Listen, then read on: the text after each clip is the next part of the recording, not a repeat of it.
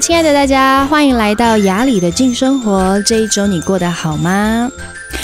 最近呢，我在疯狂外景中。我觉得今年因为前几个月疫情的关系啊，所以大部分的工作都呃累积到下半年，有非常多我圈内的朋友现在都很忙，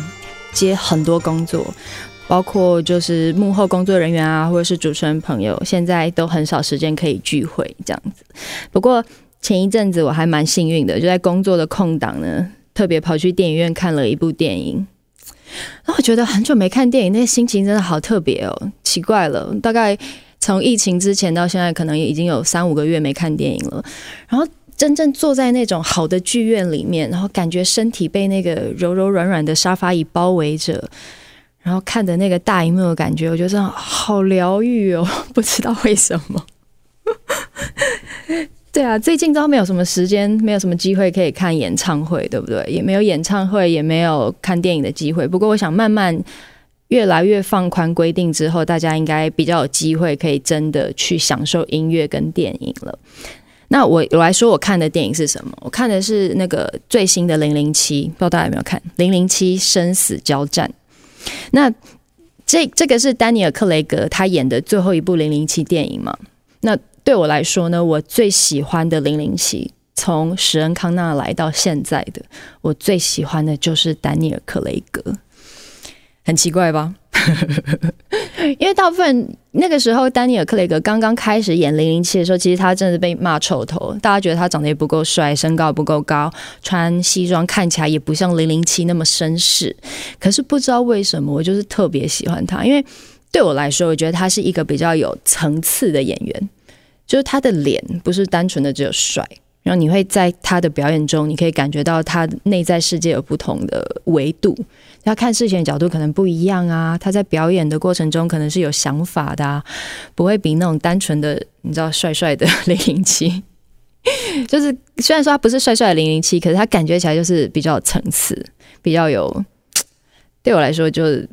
可能是某一种丑帅吧，就是帅在一个。不一样的感觉上，这样子。那其实我之前呢有听说一个小故事，就是丹尼尔·克雷格他是怎么样被发掘，然后成为零零七的。其实丹尼尔·克雷格之前演比较多是舞台剧。那在英国有一个地方叫做莎士比亚的环形剧院，它是仿莎士比亚时期的那种剧院，它是圆形的，然后舞台也是圆的，然后在这个。呃，现场呢有一个圆形的这个站立的地方，就是说在舞台旁边，你可以用站着的方式看戏。然后，可是，在比较远的座位席呢，它就是环形的，有好三层楼的那个位置这样子。我之前去英国的时候非常幸运，刚好有机会可以去看戏。那因为我买的票是最后一分钟的，就是当天才买的，只剩下那个五块钱、五块英镑的那种站着的位置，所以我就站在那个环形剧院看了一整场的。莎士比亚的剧，那气氛真的很特别，因为它的那个建筑真的是古代建筑，就是仿古的那个建筑，然后也包括他们的演员都穿着莎士莎士比亚时代的那个衣服，所以那个真的是非常身临其境，就感觉好像真的就是穿越时空回到莎士比亚时代，然后看舞台上的人表演那种感觉。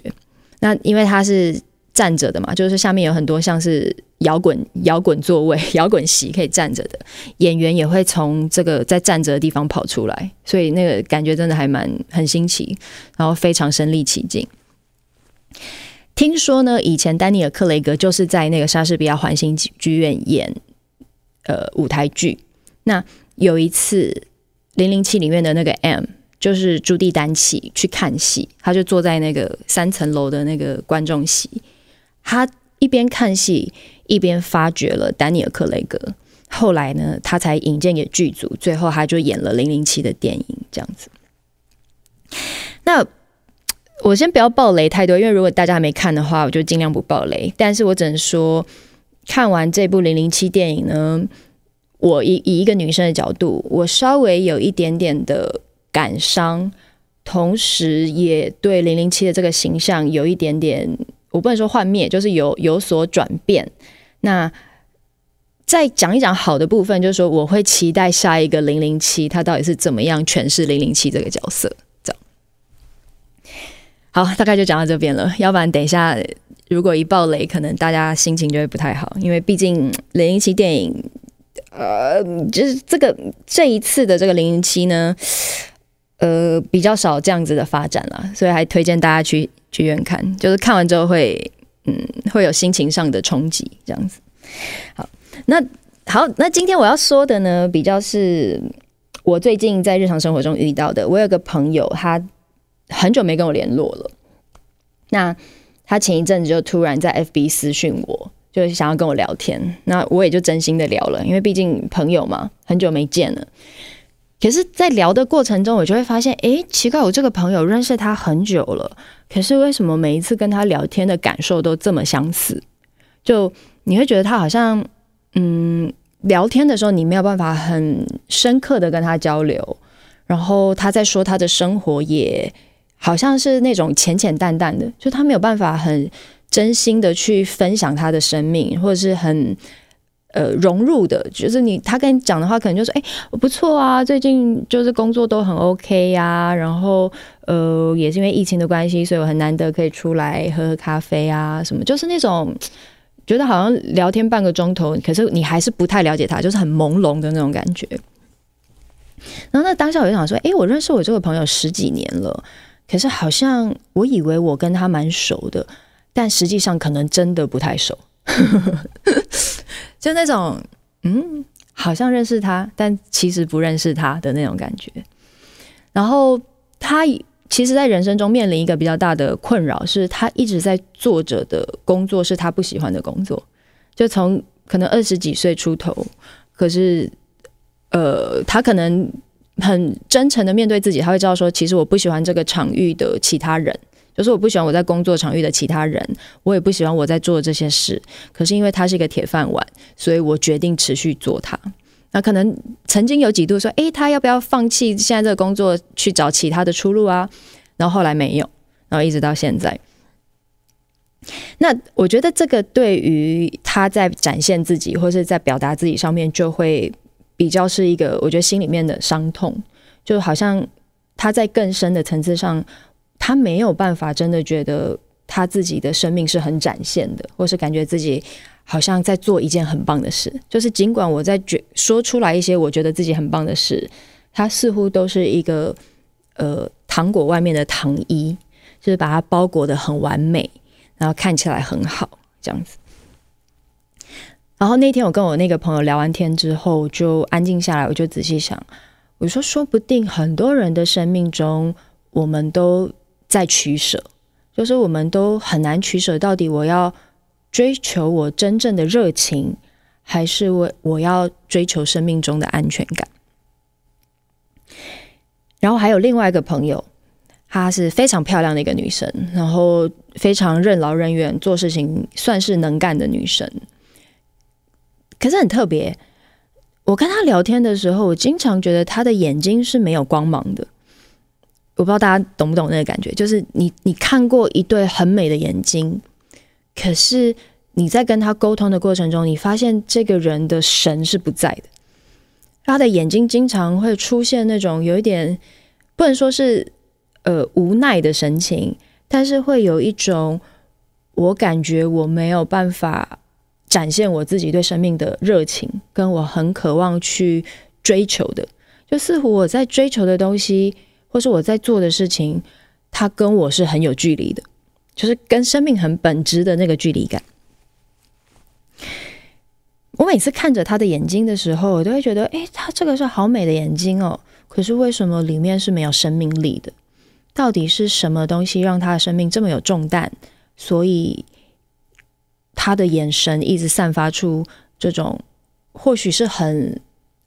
呃老灵魂吗？或者是相对的有点，我觉得比较沉重的状态。然后再回来讲到刚才我们说的那个朱蒂丹契，朱蒂丹契一直是英国我非常非常敬重的一个女女演员。嗯，她已经从影，她现在是八十多岁吧，她已经从影六十年了。其实。我不知道大家有没有发现，就是最近的这几个零零七电影里面，M 已经很少出现了。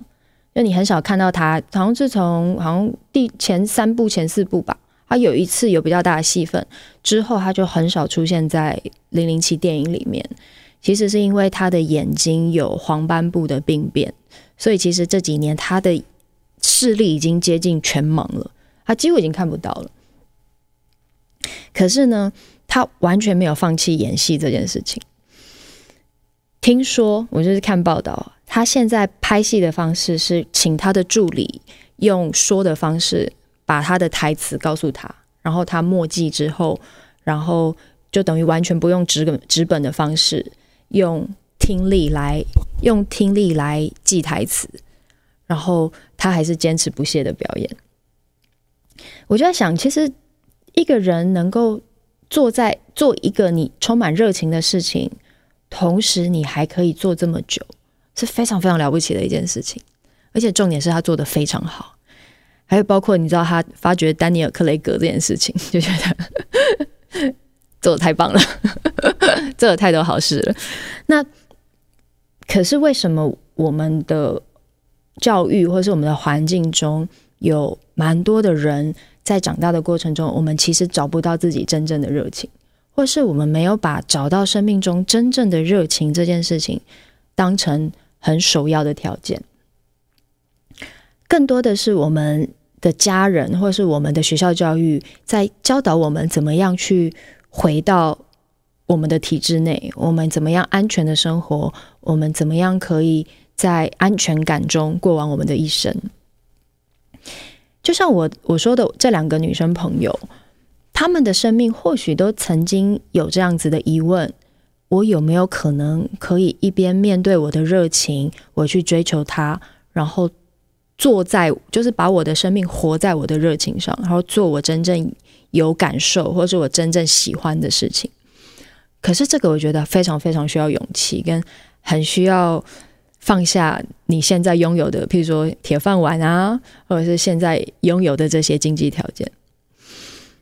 可是我觉得，真正能够活在热情上的人，他们的生命都有一种很独特的轻松感。那种轻松感是，尽管我很呃需要很全力以赴的去追求我的工作的目标，可是我在做很多事情的时候，它是没有特别费力的。不知道大家能不能理解？然后我说的这个点也是，如果你现在心里面有这样子的好奇。我现在在做的事情，到底是不是我真正想做的？如果你有这样子的好奇，那么你可以稍微问自己一下下：我是不是在追求我的工作表现，或是追求我的课业的过程中，我有一个部分其实是轻松的，然后那个轻松是我很专注的做一件事情，比如说我很喜欢，我很喜欢文字，或者我很喜欢呃与人互动。在这个过程中，我是不是真的有些时候时间的流逝对我来说是没有意义的？因为我太专注了，或是我太在热情里，所以我没有感觉时间的流逝。或是你，那如果你是这样子的状态，我或许你就是这个就是你最大的热情。像我都会跟很多在学校的同学说，我说如果你真的很喜欢美术。你在画图的过程中，你真的感觉好像时间不存在，或是你很专注，你不用想其他的事情，或许这个是你最大的热情。那么，我们需要那个练习的过程。我怎么样可以在我的生命中找到真正的热情？当然，我觉得专业跟热情它是两回事。如果它能够结合起来，那么你是一个很幸福的人。可是，如果像我的朋友，他们在做的事情更多的是消耗他生命本身的某一种意志力，就是是我就是一虽然不喜欢，我就是压抑自己那个不喜欢，然后我每天的做着这个事情，我希望每个月底我可以把薪水带回家，然后我希望我可以有机会可以做更多事，可以升官，或是我可以加薪什么的。那么，我觉得内在有一个跟热情相关的，或是跟生命力相关的部分，它是很难被滋养的。然后，当一个人的这个部分很难被滋养的时候，很自然，它会让你是缺乏自信的。同时，生命会有个迷茫感，就是我慢慢的我搞不清楚，我每天醒来的目的是什么，或是我每天在做的事情，它到底可以带给我什么。然后我还记得我前几天跟我朋友聊到这件事情，他就是很辛苦的上班族。我问他：“你现在做的事情是你的热情吗？”他说：“可能百分之五十是，然后百分之五十是我想要把工作做好。”这样，然后我就说：“诶，其实你能够百分之五十是你的热情，已经很了不起了。更多的人在在做的事，其实他是完全没感觉的事。”那我现在要说的是，其实这个热情跟你的专业度，或是你在做的事情。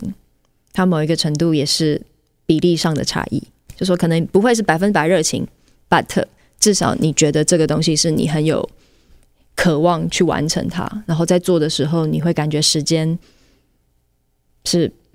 不不在的，然后你会感觉自己很专注，跟你很期待去做它，这样。然后，嗯，再回到刚才我说的，就是。人生中，我们都需要把薪水带回家。可能我们的父母那一代，他们要每个月固定把薪水带回家，就是一件很困难的事情。所以在上一代的观念里面，热情可能不是最重要的。可是我觉得，在我们这个时代，或是接下来的时代里面，去探索自己的热情，然后持续不懈地问自己：这个是不是我最喜欢的，或是？还有什么是我生命中很渴望培养的热情？我觉得那个很重要，因为现在那个平均余命很长嘛，对吗？如果我们六十五岁退休，可能如果活到九十岁，我们人生还有二十五年，我们不太可能就是让日子一一天一天过去。我们一定要找到一个让我们可以每天早上醒来都很开心的力量，然后是什么东西？每个人不一样。就像再再讲回朱棣丹契，我看他的报道也觉得他非常可爱。他之前呢，为什么会去演零零七电影？因为如果认识他的人应该知道，他是一个得获奖无数，然后演非常多好电影的演员。其实最早他拍零零七电影，他没有那么多的渴望，但是就是因为他的先生跟他说了一句话，先生说：“嘿，你知道吗？”我人生中最大的梦想就是娶一个庞德女郎，然后可以跟他们过一辈子。他说：“你不演吗？”然后跟他太太说：“跟那个朱蒂丹契说，你不去吗？你去当一下庞德女郎好了。”然后后来他就是因为他先生说了这句话，他就接演了这一系列零零七电影。然后尽管他的先生在好像十几二十年前去世了。不过他还是很认真的，让他的生命过得很丰富，还有认识了另外一个男生，呃，是一个就是做社会运动的人，然后我们就持续交往，一直到现在。他的生命，尽管你已经失去你的伴侣，尽管你的眼睛已经不是很好了，可是他还是愿意持续的为他生命中渴望付出的、渴望体验的那个部分去努力着。所以对我来说，我觉得朱蒂丹契在我的心里面是一个很了不起的女性。对，怎么会从零零七电影讲到朱蒂丹契呢？不是本来要讲丹尼尔·克雷格吗？不过，anyway，我觉得反正岁月就是这样子，对吗？你就可以从各每一个零零七电影看到丹尼尔·克雷格不同的样貌。然后我自己是觉得他还是在我心里面，他还是很帅的。因为我觉得人，当一个人他的内在是有层次的，那么外在世界的那个帅，他可能更多是魅力，就是有不一样的样子。啊，不知道大家喜不喜欢丹尼尔·克雷格呢？还是大家更喜欢新的零零七？都欢迎留言告诉我。然后也建议大家去看这个电影，我觉得是一个丹尼尔·克雷格一个很好的最后一部零零七电影。对，尽量不暴雷。好了，那就先先聊到这里喽，下次见，拜拜。